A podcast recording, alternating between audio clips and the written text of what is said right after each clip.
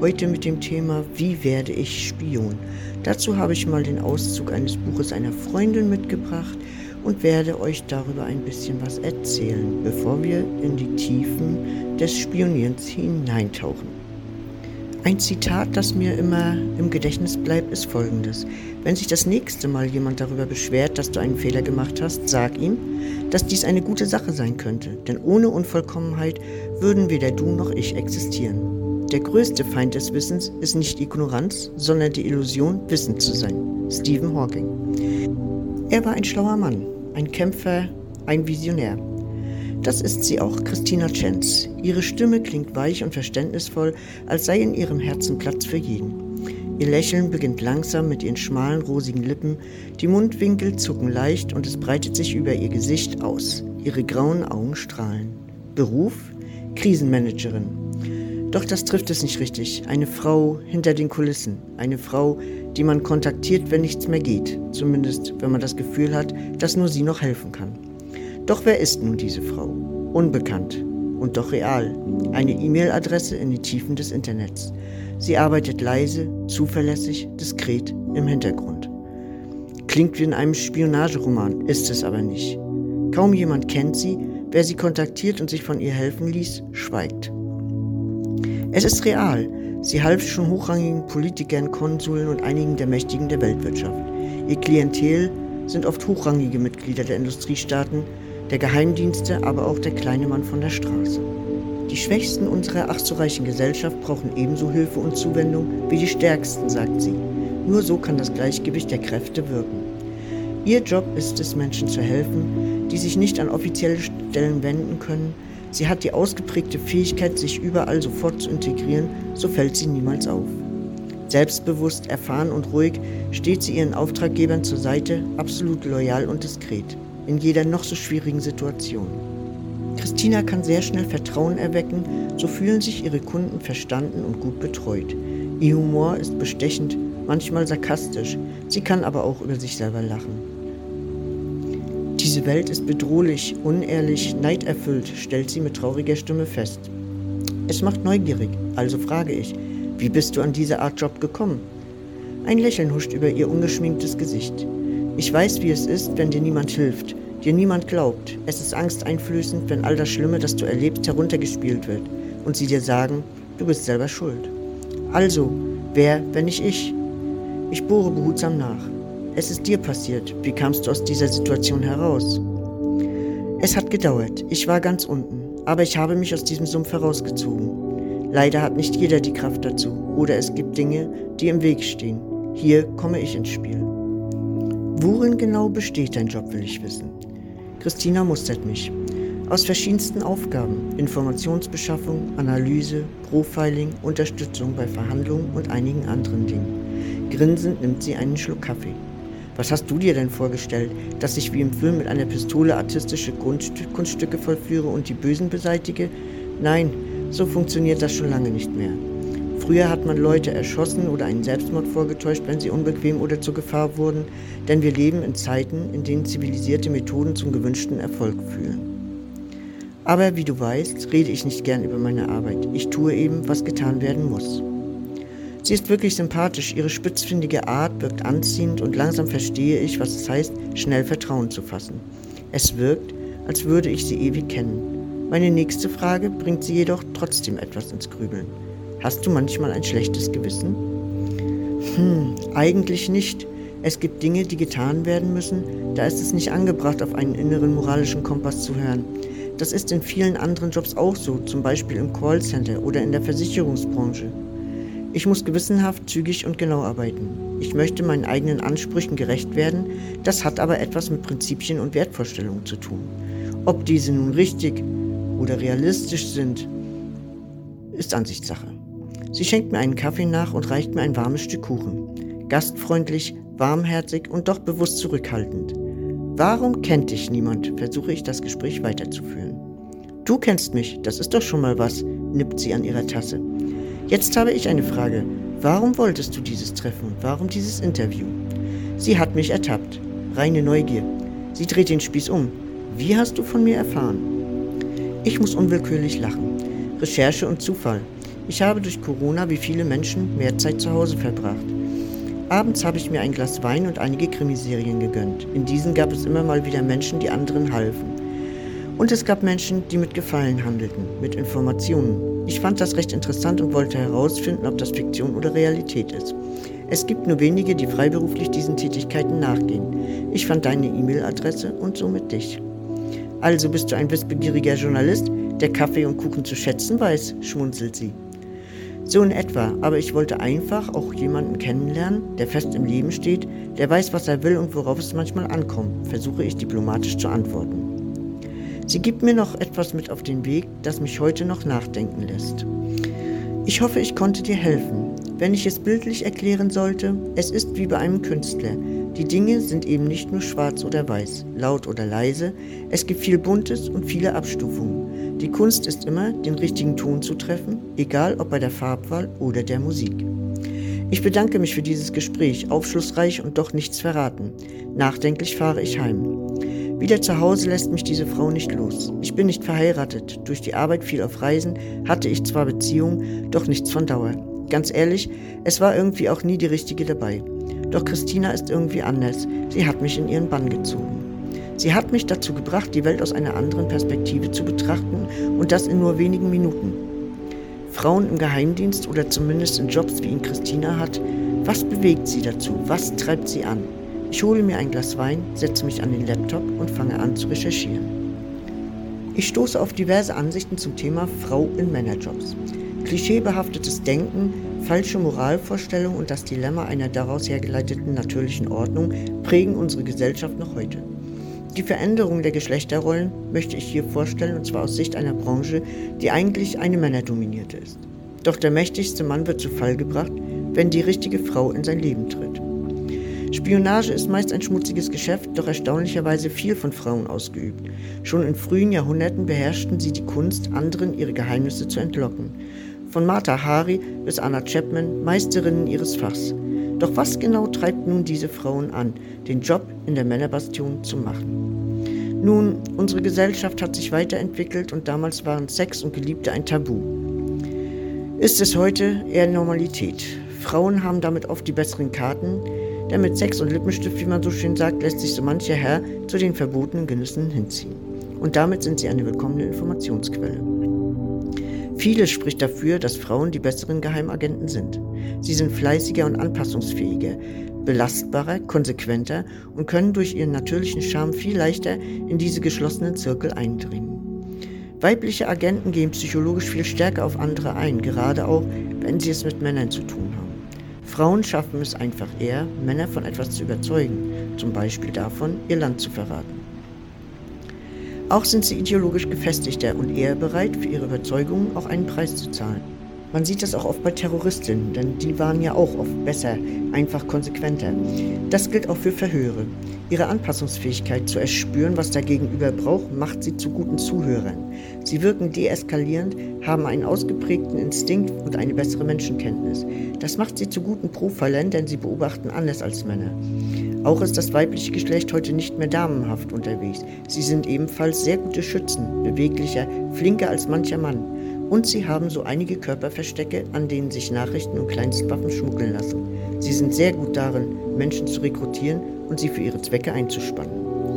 Nehmen wir mal Louise de Bettinis, Mata Haris Zeitgenossin im Ersten Weltkrieg. Sie baute im Auftrag der Briten ein ausgeflügeltes Spionagenetzwerk im besetzten Frankreich auf, um gegen die Deutschen zu kämpfen. Über 20 Mitverschwörer halfen ihr, die den Decknamen Alice Dubois erhielt, Nachrichten außer Landes zu schmuggeln. Ihre Methoden waren raffiniert. Ein Chemiker entwickelte unsichtbare Tinte, ein Kartograf schaffte es in Kurzschrift mit einer Kalligrafiestift bis zu 1600 Wörter unter einer Briefmarke zu verbergen. Virginia Hall dagegen unterstützte während des Zweiten Weltkriegs den französischen Widerstand und avancierte so für die Gestapo zum gefährlichsten aller alliierten Spione. Und das trotz einer Beinprothese. Eigentlich hatte die ehrgeizige, gebildete Amerikanerin eine Karriere im diplomatischen Dienst angestrebt, doch nach einem Jagdunfall musste ihr linker Unterschenkel amputiert werden. Der körperliche Makel ließ den Traum von der Laufbahn im Auswärtigen Amt wie eine Seifenblase zerplatzen. Doch sie gab nicht auf und orientierte sich anders. Virginia schaffte es, militärisch und politisch tätig zu werden. Sie nahmen die britischen Fallschirme in Empfang, mit deren Hilfe Waffen, Munition, Kleidung und Essen oder auch weitere Agenten eingeflogen wurden, um der Resistance unter die Arme zu greifen. Lokale Widerstandsgruppen wurden von ihr auf den kommenden Einsatz vorbereitet. Nach dem Krieg ehrten die USA und Frankreich die furchtlose Spionin dafür mit Orden. Die Motivation der Frauen ist oft unterschiedlich, genau wie sie selbst.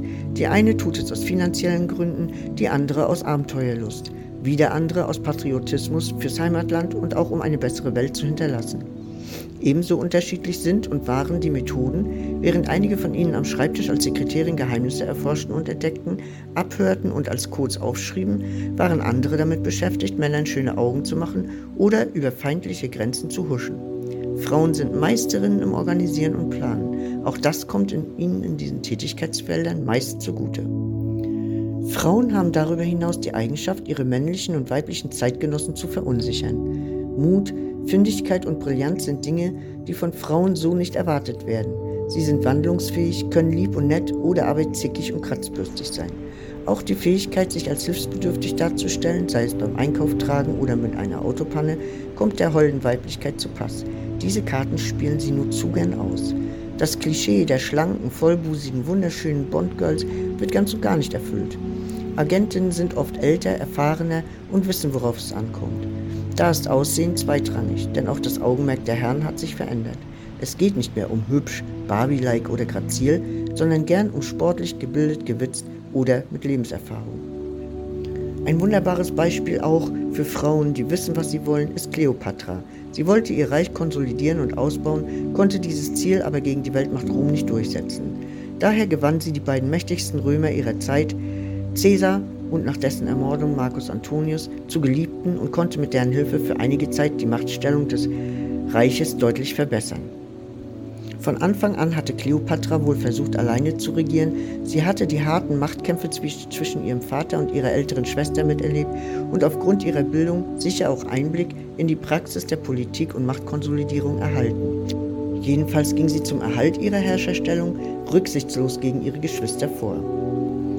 Kleopatra wird als gebildete Baumeisterin, Gelehrte und Ärztin geführt. Fakt jedoch ist, sie ist klug und erfinderisch, um ihre Machtposition über lange Zeit zu erhalten. Und auch sie handelte mit Informationen. Frauen sind die besseren Menschen, heißt es so oft. Würden Frauen die Welt regieren, dann wäre die Welt gerechter. Die Schere zwischen Arm und Reich würde sich bald schließen. Es würden weniger Kriege geführt, stattdessen herrschte allerorts mehr Liebe und Empathie. Das ist Quatsch. Fest steht allerdings, dass Frauen bestimmte Eigenschaften und Verhaltensweisen mit Weiblichkeit assoziieren und andere mit Männlichkeit. Frauen gelten als sanfter, diplomatischer, empfindsamer und sozialer als Männer. Während Männer stets Machtkämpfe auszutragen scheinen, streben Frauen nach Gerechtigkeit. Das Weibliche steht, etwas zugespitzt, für das durch und durch Gute, weshalb unsere Enttäuschung auch jedes Mal groß ist, wenn eine Frau die Rolle, die wir ihr zugeschrieben haben, nicht erfüllt. Bei Geheimagentinnen gibt es keinen roten Faden. Jede ist völlig anders und man erkennt sie als solche auch nicht. Sie sind wie du und ich. Das ist natürlich keine Werbung für die Frauenquote in speziellen Branchen, doch ich finde schon, es sollte anerkannt werden, was Frauen leisten. Früher an Herd und Kind haben die wenigsten von ihnen Respekt bekommen. Über die Jahrzehnte hat sich das Frauenbild verändert und auch sie sich selbst. Es geht nicht um Emanzipation oder dass sie zu großem fähig sind oder das perfekte Gegenstück des Mannes. Aber was ihm ohne Klausur zugesprochen wurde, musste sie sich hart erkämpfen. Und allein das verdient Anerkennung. Und in einer Institution ist das ohne großes Palaver gelungen, den Geheimdiensten. Denn Frauen müssen nicht besser sein als Männer, nicht stärker als ihre Selbstzweifel und nicht tougher als der Rest. Sie müssen einzig und allein ihr Wollen und ihr Können so hoch stapeln, dass die Dummheit unserer Gegner nicht länger an sie heranreicht. Punkt. Ich schreibe und es fließt nur so aus meinem Kopf. Der Gedanke an Christina beflügelt mich, meine Fantasie und damit meinen Artikel. Ich muss zu meiner Schande gestehen, dass ich noch nie über das Frauenbild von heute nachgedacht habe, eine männliche Eigenschaft, wie ich glaube. Wann denkt ein Mann über weibliche Mitmenschen nach? Nur, wie er sie am schnellsten und am einfachsten herumkriegt. Gefühlsduselei ist Frauensache. Ich ertappe mich dabei, wie Christina durch meine Überlegungen rauscht, ihr ganzes Auftreten, die leicht buschikose Art, es hat mich übel erwischt. Aus diesem Tagtraum reißt mich das Klingeln des Telefons. Du hast dein Kartenetui bei mir verloren, oder war das Absicht? Ich kann ihr Schmunzeln durch den Hörer fühlen. Christinas Stimme bringt mich sofort wieder auf Ideen. Frauen. Ja, da muss ich selber grinsen. Wir verabreden uns für den kommenden Tag im Park. Das gibt mir Gelegenheit, noch einmal mit ihr zu reden und die aufkommenden Fragen loszuwerden. Es war eine schlaflose Nacht, das ist mir so auch noch nicht passiert. Es ließ mich nicht los. Verstrubbelt und faltig schlurfe ich aus dem Bett ins Schlafzimmer. Der Spiegel sprach Bände, als ich hineinsah. Also gut, erst einen Kaffee, dann die Dusche. Gesagt, getan. Nun, dieser Ausschnitt aus dem Buch, das Buch ist noch nicht fertig, hat mich doch inspiriert, mal nachzufragen, wer Spion werden möchte und wie man das tut. Also, wer Spion werden möchte, kann sich zwischen verschiedensten Institutionen entscheiden. Als Spion oder Agent bezeichnet man einen festen Mitarbeiter eines Nachrichtendienstes bzw. einer äquivalenten Einrichtung. Das ist abhängig vom jeweiligen Land. Geheimdienste wie KGB, CIA oder BND, KGB übrigens heute FSB, ähm, versteht sich von selbst, dass eine wissenschaftliche Untersuchung der operativen Arbeit der Nachrichtendienste so gut wie unmöglich ist. Doch die Schweigemauer der Geheimniskrämer scheint brüchig zu werden. Ein Anruf, der einen ans andere Ende der Welt führt, Frauen, die einen umwerben, wo auch immer man ist, ein Leben bestimmt von Abenteuer und Ruhm, weil man am Ende der ist, der die Welt in letzter Minute vor der sich unaufhaltsam nähernden Gefahr rettet. Alles das, was uns Hollywood so erstrebenswert schildert, scheint in der Realität nichts anderes als eine Illusion zu sein. Statt eines Anrufs harte Ausbildungscamps, statt wunderschöner Frauen der Feind, der in jeder Ecke lauert. Zwar hat der Agentenberuf Vorteile, wer Geheimagent werden will, sollte sich jedoch genau über die Nachteile bewusst sein. Was also zeichnet den Geheimagenten aus und wie wird man verdeckter Ermittler?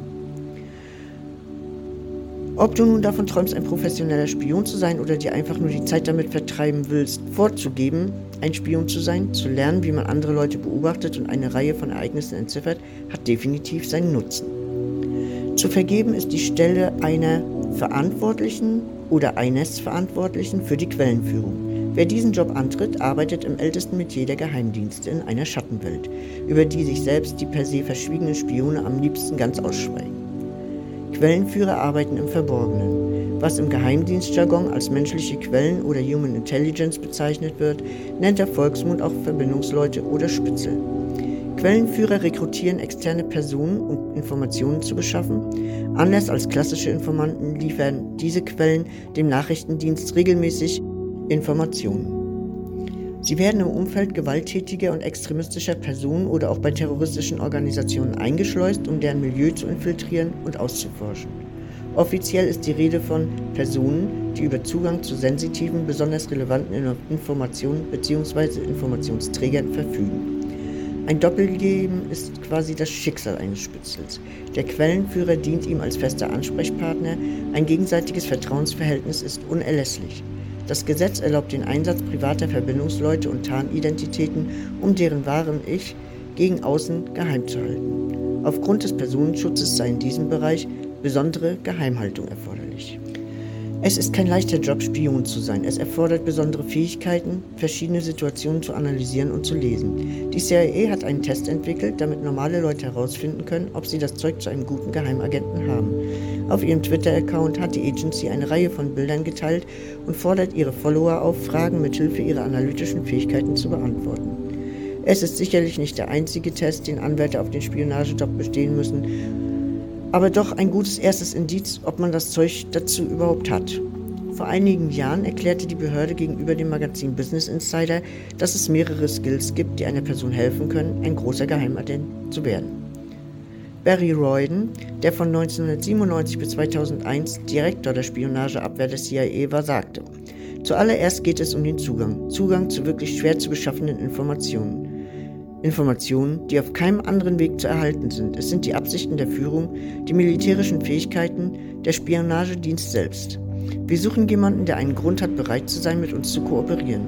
Vielleicht sind Sie mit Ihrer Karriere nicht sehr glücklich, vielleicht bewundern Sie die Vereinigten Staaten sehr. Ein guter Anwerber sei ihm zufolge eine ruhige, rationale und vernünftige Person. Oft finden sich bei den Anwerbern aber sehr emotionale und irrationale Personen, denn normale, rationale Personen werden natürlich selten Spione. Deshalb ist die Persönlichkeit desjenigen, äh, mit dem sie zusammenarbeiten müssen, eine enorme Herausforderung. Denn sehr oft arbeitet man mit jemandem zusammen und sagt, es geht nicht darum, ob sie erwischt werden, sondern wann. Die Gewinnung neuer Agenten ist der schwierigste Teil der Arbeit. Anwärter müssen einen langen und speziellen Prozess durchlaufen, denn nur so kann die Agency sicher sein, dass eine Person auch ein richtiger und guter Kandidat ist. Schauen wir uns nun aber an, was du brauchst, um ein guter Spion zu sein. Tja, wenn du losziehst, um deine Spionpflichten zu erfüllen, wirst du in Situationen gezwungen, die nicht die sichersten sind. Du könntest Konsequenzen zu tragen haben und wirst definitiv mit dem Unbekannten erfüllt werden.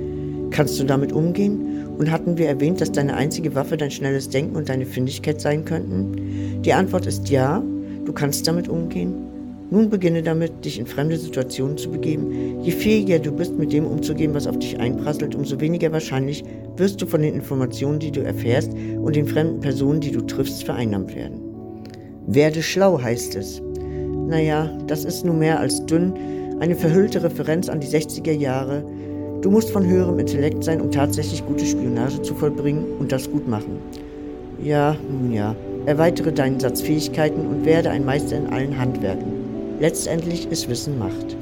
Kenne von allem ein bisschen. Auf diese Weise kannst du deine Zielperson, äh, die etwas sagt wie, herrje, ich liebe es einfach, alles aus Picassos blauer Periode, mit etwas passendem einstimmen, wodurch du die Unterhaltung in Gang hältst und mit deiner Führung weiterkommst. Je mehr du weißt, desto besser kannst du potenziellen Informationsquellen auch folgen. Lies viel, vor allen Dingen nicht fiktionale Agenten- und Spionagebücher, denn all dein Spionage-Know-how auf James Bond-Kunden zu begründen, würde dich in der wirklichen Welt nicht weiterbringen. Sie machen Spaß, sind aber unrealistisch. Du musst kreativ und erfinderisch sein. Es ist in deinem Sinne anzufangen, dich bei den Antworten auf alles und vor allem auf dich selbst zu verlassen. Du wirst vermutlich eine Weile nicht mit den Gadgets aus dem Hauptquartier ausgerüstet sein, also der Schlüssel zu deinem Erfolg ist, in der Lage zu sein, Situationen und Probleme allein mit dem, was dir zur Verfügung steht, zu durchlaufen. Du brauchst Umsichtigkeit und ein Denken, das über den Tellerrand hinausgeht. Das ist dein erster Schritt, durch die Augen eines Spions zu sehen. Alles kann ein Hinweis sein und jeder kann von potenziellem Nutzen sein. Wie kannst du deine Umgebung beeinflussen, um deinen Zielen näher zu kommen? Niemand hat gesagt, dass es einfach sein wird, aber vielleicht hat dir jemand gesagt, dass es ungeheuerlich sein wird. Gib dir etwas Mühe, besorg dir eine Arbeit und fang an, deine Otto-Normalverbraucher-Persönlichkeit zu arbeiten.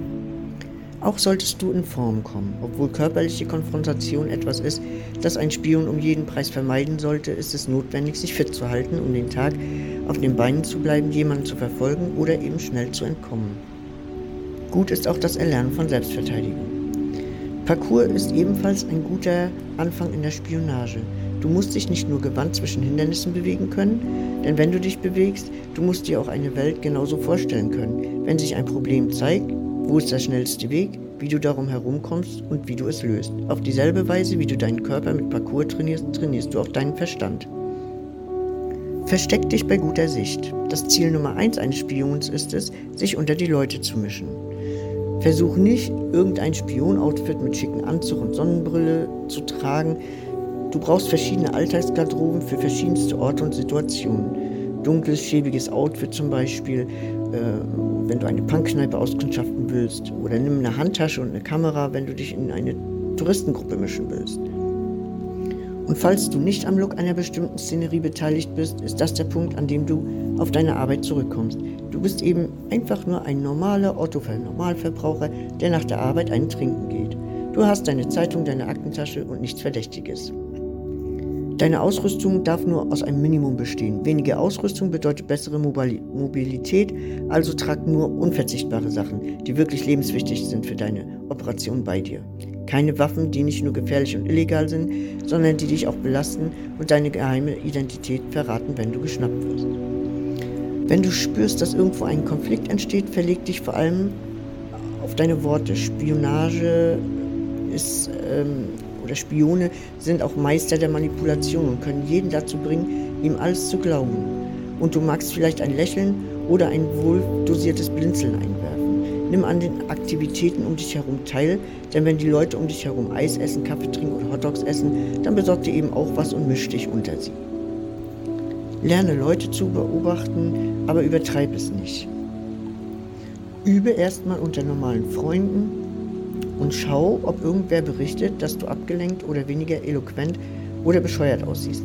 Beobachte deinen Körper auf verräterische Weise und lösch dich überall aus dem Internet. In der realen Welt musst du inkognito bleiben. Und sonst wird das nicht funktionieren. Denn wenn jedes deiner Online-Profile oder Fotoalben oder Blogposts hervorzaubern kann, ähm, bist du eben immer sichtbar. Das darf nicht sein. Äh, du musst online sein, aber heimlich. Du kannst es dir nicht leisten, dass dich irgendjemand erkennt. Du musst auch auf Kleinigkeiten achten, also niemals in einer Menschenmenge schnell laufen. Ähm, du musst mit ihrem Tempo mitgehen. Du sollst nur so wenig Aufmerksamkeit wie möglich auf dich ziehen. Du darfst nicht nervös werden oder reagieren, wenn du gesehen wirst. Du musst cool und lässig bleiben und das kann unglaublich viel dazu beitragen, Leute zu überzeugen, ihren Verdacht fallen zu lassen. Falls du bemerkst, dass du beobachtet worden bist, würdest du automatisch aufstehen und gehen. Dein Problem würde sich aber dadurch verschlimmern. Also warte auf die Gelegenheit, um ganz gemächlich zu entkommen. Der menschliche Verstand ist wahnsinnig anpassungsfähig. Falls du denkst, jemand ist hinter dir her, ändere einfach deine Einstellung. Vielleicht hast du dich zu lange hinter der Zeitung versteckt und deine verstohlenen Blicke darüber hinaus waren ein wenig subtil. Das ist der Augenblick, in dem du deinen Freund Benny anrufst und ihn fragst, wo zum Henker er bleibt, damit es nicht auffällt. Eine Alternative ist es sonst auch, auf die besagte Partei zuzugehen und sie nach ihrer Geschichte zu fragen. Mit guter Absicht natürlich. Deine Direktheit wird sie dann vermutlich verwirren, was dir die Möglichkeit gibt, zu gehen. Ganz wichtig ist auch, dass du dich vorher immer mit der Umgebung vertraut machst. Keine klappernden Sachen trägst und auf Details achtest, wie knarrende Bodendielen oder Türen, Tiere, was auch immer. Gut ist, wenn du auch übst zu lauschen, in einem Café dich hinzusetzen und Gespräche anderer Menschen zu belauschen, ohne dass sie es bemerken. Technologie ist dann hier dein bester Freund, Kopfhörer oder, oder spiel Handy, tu irgendwas, was das Geräusch auf Minimum hält, aber was ganz normal wirkt. Gut ist auch, wenn du von den Lippen lesen kannst. Denn wenn dein Objekt eben außer Hörweite ist, kann Lippenlesen dir einen riesigen Vorteil verschaffen. Ganz wichtig ist auch, Körpersprache zu lernen und meistere die Kunst des Lügens und auch des Entdeckens von Lügen, denn letztlich würde dir das Wissen, das du gesammelt hast, nicht viel bedeuten, wenn es eben alles Falschinformationen sind. Dazu braucht man Wissen. Lerne auch, wie man jemanden unerkannt verfolgt. Ein richtig schwerer Teil ist auch, du musst Dinge stehlen können. Also lerne es, ohne erwischt zu werden. Denn dein Objekt oder dein, die Person, die du beobachten sollst, könnte ja Beweise bei sich haben, die nützlich sind. Sehr gut ist es auch, wenn du mit deinem Computer spionieren kannst. Also ähm, quasi hacken zu lernen. Denn wenn du Zugriff auf persönliche Daten oder Dateien eines anderen hast, äh, ist es einfacher, ihn darüber hin auszuspionieren, als wenn du ihm nachlaufen musst. Lerne auch in der Dunkelheit zu arbeiten, denn deine Augen werden sich mit der Zeit dann schneller anpassen und dann bist du nachher weniger nervös, wenn du eben ähm, im Dunkeln mal irgendwelche Sachen erledigen musst. Und ganz wichtig ist es eben auch zu lernen, dass dein äh, Gehirn sich an mehr erinnert, als es sonst normalerweise tut. Also da gibt es Trainings für, ähm, die sollte man dann absolvieren und eben lernen, Unbewusstes auch wahrzunehmen und auch wiedergeben zu können. Ganz wichtig ist auch, dass du keine Form von Identifikation bei dir trägst, kein Ausweis, keine, auch keine falschen Papiere oder irgendwas, das ist auch illegal. Ähm, behalte einfach im Hinterkopf und leg dir ähm, eine Fake-Identität äh, zurecht, die du dann sagen kannst. Denn solltest du erwischt werden, ist sowas immer ganz wichtig. Ganz wichtig ist aber auch, dass du jemanden, den du ausspionierst, also wenn du jetzt übst an einem Freund, seine Gewohnheiten äh, abcheckst pra praktisch. Das versetzt dich dann in die Lage, immer den nächsten Schritt schon vorherzusehen. Also das Auto, das er fährt, äh, wann er wohin geht, was er wann macht kannst ihn auch im Internet äh, ausfindig machen und da auf seinen Profilen und sonstigen einfach äh, gucken, um ihn besser kennenzulernen. Gut wäre auch, wenn du mehrere Sprachen sprechen würdest. und auch wenn du lernst, Schlösser zu knacken. Wenn du zum Beispiel im Dunkeln irgendwelche Aufträge machst, dann ist schwarze Kleidung zum Beispiel überhaupt nicht äh, geeignet, weil das lässt dich irgendwie ähm, auffallen. Nutze lieber grau, dunkelrot, marine. Also am allerbesten ist braun. Da gucken die meisten Leute fast gar nicht hin. Aber du musst auch Folgendes wissen. Ne? Nicht alles bekommt man eben auf legalem Weg. Deshalb benötigt man eben manchmal Menschen, die an bestimmte Informationen kommen, an die du nicht rankommst. Zum Beispiel Hacker. Ähm, seit fast zwei Jahrzehnten zum Beispiel dringen die Hacker von Snake in Netzwerke von Regierungen ein. Sie gelten zum Beispiel als eine der gefährlichsten Hackergruppen der Welt. Für wen sie arbeiten, ist eigentlich nicht bekannt, ne? kann man immer nur mutmaßen. Aber gesagt wird über sie eine der am längsten aktiven und technisch kompetentesten Hackergruppen, die derzeit operieren. Sie spionieren ausländische Regierungen aus, und zwar mit nachrichtendienstlichen Mitteln. Sie sind der heilige Gral in Sachen Cyberspionage. Viele Behörden und Sicherheitsfirmen waren schon hinter den Hackern her. Bis jetzt hat sie aber ähm, wirklich keiner geschnappt oder Beweise gefunden, denn die Hacker von Snake äh, waren zum Beispiel auch in Deutschland unterwegs und äh, sind ins Netzwerk des Auswärtigen Amtes eingedrungen und haben dort äh, über ein Jahr lang agiert, bevor sie dann aufgefallen sind, also nur aufgefallen. Ne? Grundsätzlich ist jedenfalls der Agentenberuf in mehrere Bereiche aufgeteilt. Ähm, das ist die Informationsbeschaffung und auch die Aufklärungsarbeit ähm, oder auch ähm, Sabotage und Manipulation. Neben Schutz und Überwachung von Einrichtungen und Personen fallen eben äh, technische Bereiche auch in den äh, Beruf, ähm, sowie Analytiker, Übersetzer, Schreiner, Ingenieure. Die sind für Ausrüstung und Aufklärung der Außendienstler verantwortlich. Nun, wie ihr wisst, gibt es ja mehrere Geheimdienste. Jedes Land hat sein. CIA, Mossad, FSB und wie sie auch alle heißen. Generell kann man jedoch sagen, eine Bewerbung für einen Job bei einem Geheimdienst sollte wirklich immer gut überlegt sein. Ich danke euch mal wieder fürs Zuhören und freue mich, wenn ihr das nächste Mal wieder einschaltet. Bis dahin wünsche ich euch einen tollen Tag, eine tolle Woche und ciao, ciao.